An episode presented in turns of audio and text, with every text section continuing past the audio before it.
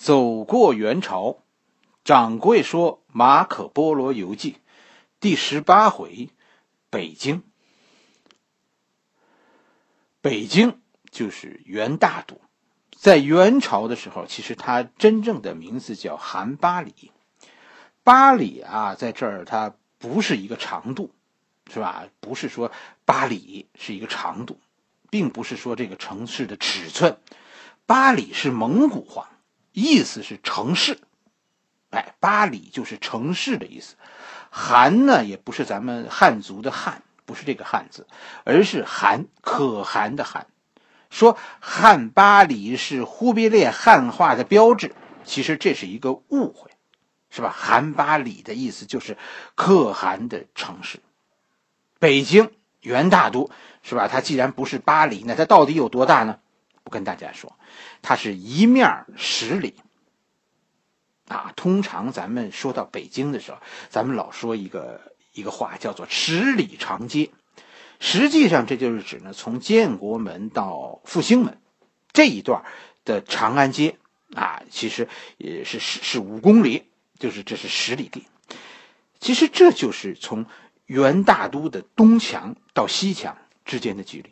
元大都一般都认为东边就是现在北京的东二环，然后一直向北延伸；西边呢，那就是从那就是现在也是西二环，东二环就是从一直延伸到土城北街，是吧？三环路以外，四环路以内，哎，西二环差不多也是这样。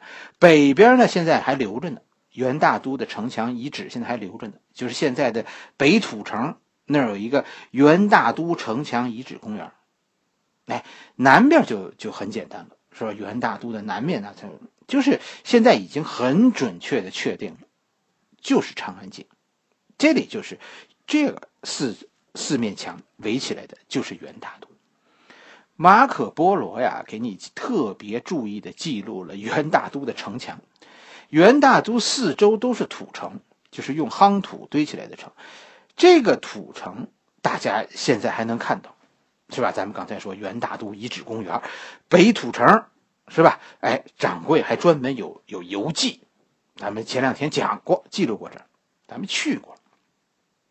但是马可波罗记录的和我们现在在当地看到的，就重修以后的城墙，其实有有很多不同啊，都有哪些不同呢？咱们给大家说说。马可波罗说的呀，说这个。他看到的这个土城，它的根部是十步，十步差不多就六米，是吧？它的根部是十步，然后这个土城的高十步，城上呢，就是城墙的顶部呢宽是三步。土城当然都是就是用黄土，这个夯土堆建的，所以它是黄色的，但是土城上有女墙。什么叫女墙呢？女墙就是咱们常说的那种带小垛口的那种城墙，哎，就是这个小垛口的城墙。女墙是白色的，蒙古人是是喜欢白色的，是吧？修公园的人其实显然咱们说没看过《马可波罗游记》，他们对城墙的理解啊，就是按长城那么理解的，所以就完全不对。大家这个事儿大家知道就得了。咱们重修的古建筑啊，其实不靠谱的特别多。其实大家想一下，是吧？这个城墙是梯形的，如果咱们按等腰梯形去算，对吧？等腰梯形，上上底是三步，下底十步，高十步，其实这几乎就是一个斜角五十度左右的这么一个城墙。如果因为雨天雨水的侵蚀，我们说这个城墙的表面在出现不平，我觉得不需要武林高手，五十度角左右，咱们一般人都可以爬上去。确实是可以的，因为元朝的官方档案中就有关于说有人爬城墙被抓住然后被处罚的记录。哎，我我听说过的，说有一个人酒后翻越城墙，最后在元朝被判刑一年，杖责五十。啊，元朝的档案中，刑事档案中是有这么一个记录的，哎，就说，就说其实这个城墙是是很容易爬过去的。你想，一个酒后的人他都能爬过去吗？就这个城墙其实很有意思的，这是蒙古人很有蒙古人特色的一个城墙，是吧？它它不是为战争准备的，它表示的是一种特权，一种标志。很多人都很奇怪，是吧？咱们讲这个，呃，明史的时候，咱们讲过，为什么铁锅他当年不守元大都？啊，是原因当然很多，但是咱们现在你就想想马可波罗给你讲的这城墙，他能挡住士兵的进攻吗？是吧？我认为这对于汉家的步兵来说，就这城墙根本就不是障碍。他挡不住汉家步兵的进攻，在这道城墙面前，其实我们又回到一个一个咱们讲过的设想，是吧？忽必烈为什么他他要定都在北京？他定都在北京的原因到底是什么？他心中的敌人呢？其实是是草原的兄弟，是他那些叔叔大爷，他那些喝马奶的子侄。你想一下，这么一个大土坡，然后上边竖一道女墙。其实唯一的作用就只能是挡住骑兵。你想吧，元大都的这道城墙，经过马可波罗这么一写，把这尺寸给咱们一一介绍，咱们把这城墙画出来一看，其实这帮助我们理解很多事情，帮能够帮助我们解决一些心中的一些困惑。马可波罗还写了说，这个啊城墙，说这个外城有十二个城门。其实这不对，元大都是十一个城门，这个和马可波罗说的不一样。元大都啊，我们现在能看到遗址，它还有历史上记录，都是说十一个城门，东面、南面、西面，这都是三个城门，但是北面就现在保留的这一段很清楚，这个面是两个城门，三四一十二，然后减去一个，实际上是十一个城门，就是北面中轴路上没有门。马可波罗还说呢，说这个每个城门上都有一座大宫殿，一边是五个宫殿，一边不是三个门吗？为什么每个门上一个宫殿？为什么是五个呢？他说的这宫殿呢，咱们现在觉得是把那个，主要是就指那个城门上的箭楼，对吧？城门上箭楼为什么是五个呢？这是他把两边的那两个角楼也算上了，就是城墙拐弯的那个地方，不有个角楼吗？哎，故宫，你看故宫那个现在都能看到，照很多照片上照的那个角楼，哎，就就是那个东西，他把那个也算上，你算一下，三个城门，每个上面有一个宫殿，有一个角楼，有有一个箭楼，再加上两边的角楼，这不是一边就是五个吗？其实真的是让人很惭愧，是吧？蒙古人在在建元大都的时候，根本就不怕咱们汉人。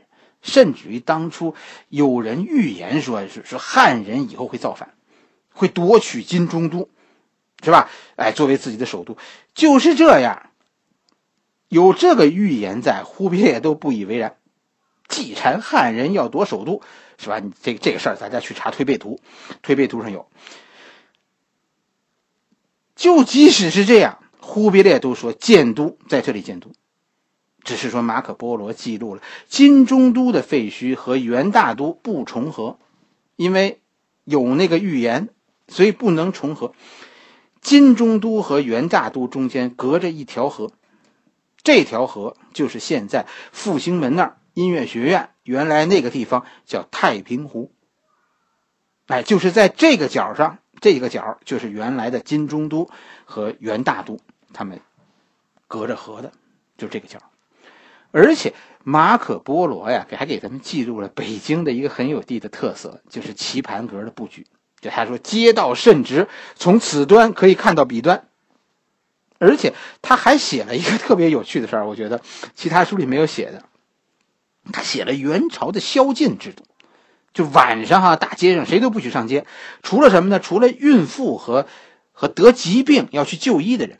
除此之外，一律不许上街，而且就是这些要去挂急诊的，他们上街的时候怎么样？必须打灯笼，什么意思呢？必须让巡查的官兵啊很容易看见你，否则这都按强盗处理，那就是晚上的宵禁。忽必烈每年只有三个月住在元大都，这就是十二月、一月和二月，实际上是在此过冬啊。这忽必烈还认为北京很暖和呢。忽必烈的内宫在哪儿呢？就他具体住在哪儿呢？其实忽必烈的内宫的位置大概啊，核心地区就在北京的景山公园这个附近，就是最近，就是就是传说中说这个崇祯吊死的那个地方。在马可波罗说呢，说说这个每边呢长三里，然后每边上有一个门，然后呢也是每个角每个门上面都有箭楼。还都有角楼，而且这城墙的都是白色的女墙，啊，就是城墙上都是有有这个垛口的小垛口的，哎，当然也是土堆的。城墙仍然是内城的城墙，仍然是高十步，那就是和外墙咱们说，呃，基本上是一样的。马可波罗还特别注意到啊，说南边是正门，为什么呢？他说南边的这个城墙上是是中间是三个门。是吧？然后东西各这个角边上呢，各有一个角门，中间那个门洞最大的那个门洞平时是不开的，为什么呢？因为那个是大汗专用的，哎，平时大家进出内城呢，都都走那四个小门啊，内城和外城之间，马可波罗说说说是一片大草地，在内城，马可波罗说有一个大家说啊，有一个周长一点六公里的皇城。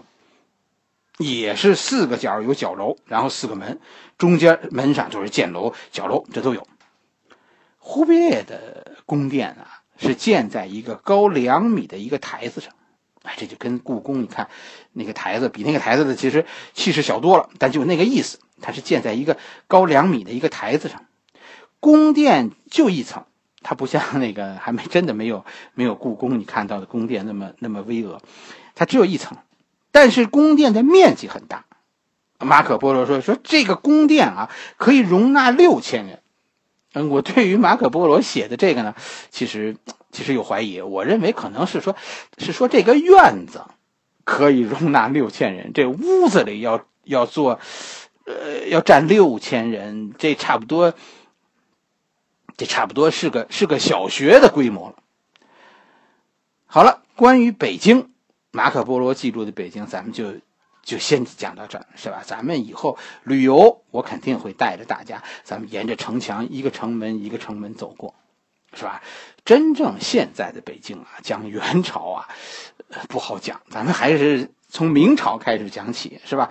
元朝的北京啊，后来被明朝人都推倒重建了，现在它剩下来的遗迹已经很少了。其实我们对于马可波罗记录的这些内容还是有很多困惑的。你比如说，马可波罗在他的游记中有一个重大的漏洞，什么漏洞？马可波罗没有提到白塔，就是现在北京的白塔寺，妙音寺那个白塔。这件事儿说有什么奇怪呢？太有了！我跟你说，白塔。按照妙音寺的记载，妙音寺里有有有一碑，上面写着呢，它是一二七八年建成的。这个问题就是马可波罗到底见过这个塔没有？